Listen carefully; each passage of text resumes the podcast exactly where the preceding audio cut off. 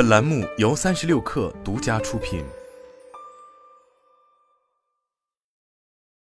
本文来自三亿生活。我们对如今 PC 处理器上的大小和设计其实是颇有微词的，以至于不久前我们还专门折腾出了一台没有大小和设计的十一代酷睿加九 GDDR4 平台，并对其进行了大量测试，以展现其各方面的性能表现。为什么我们不太喜欢目前 PC 处理器的大小和设计？这是因为综合已知的相关信息来看，大小核有着至少三个难以回避的缺陷。首先是由于主打高能效的小核。不支持一些比较高级的浮点加速指令集，所以导致采用了大小和设计的十二代、十三代酷睿，不得不在大核上也屏蔽对应的指令集。结果便是使得其在指令集兼容性方面，相比于以往的纯大核产品，反而有所倒退。其次，由于大核和小核在设计思路上存在极大差异，所以导致它们的峰值性能差别甚大。换句话说，当某个大型程序同时需要高单核性能加足够多核心数量时，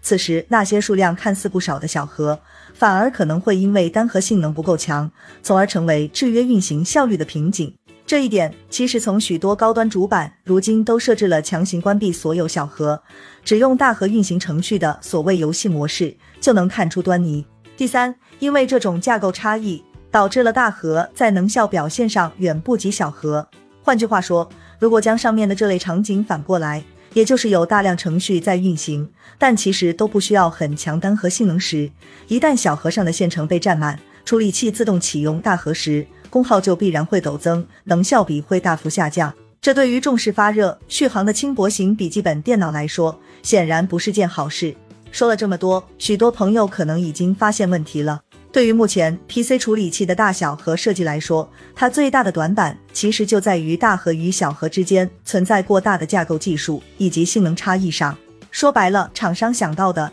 是，如果消费者同时运行大程序和小程序，那么大小核各司其职，电脑就能兼顾性能与能效。但在实际使用场景中，这样的情况还真不见得就很多。所以到了权重负载或权轻负载的时候，大核与小核之间相互无法替代的短板便会展露无遗。那么问题就来了，有没有办法让大小核之间实现真正的自由转化，让大核在需要能效比的时候可以变得与小核一样省电、一样发热量低；小核在需要性能时，可以真正与大核发挥相同或近似的性能呢？其实还真有，而这便是很早前就被曝光，但近日才终于有了更详细架构信息的 Intel 下下下下代处理器 Royal Core。首先需要说明的是，CPU Tiles 并非十七代酷睿的架构名称，而更像是项目代号。具体到处理器架构设计上，Royal Core 将会使用一种非常特别的被称为 CPU Tiles 的内核构造。在重负载场景下，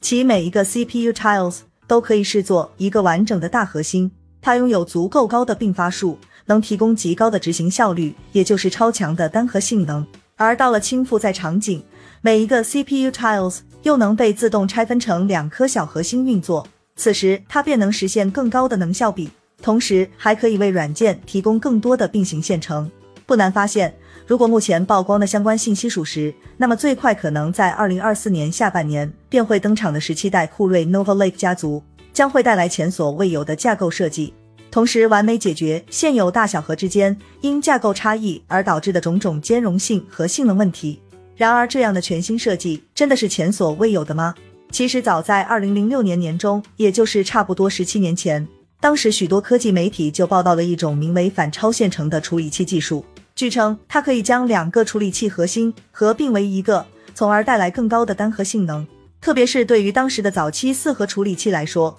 这一技术将有望让他们在很多只支持双核的应用中获得惊人的性能提升。有趣的是，翻看相关资料，我们发现。早在二零零六年年中，Intel 方面就在他们的高端主板上更新了一个被称为 Core Multiplexing Technology 的开关。有媒体发现，开启这个功能后，原本的双核处理器就会被识别为具有两个逻辑单元的单核，也就是将两个核心在软件层面合并了。但或许是因为这项技术在当时过于超前，又或者 Intel 判断多核才是那个年代 CPU 发展的正确方向。总之，Core Multiplexing Technology 这个功能。仅仅只在 Intel 官方主板的 BIOS 里出现了一个月，就被后来的更新版本屏蔽掉，从此再也不见天日。那么，这是否意味着由芯片大神 Jim Keller 亲自操刀的 Royal Core 在基本理念上受到了 Intel 十七年前这项技术的启发呢？从现有的曝光信息来看，确实有这个可能。但很显然，Royal Core 的核心合并机制会更彻底，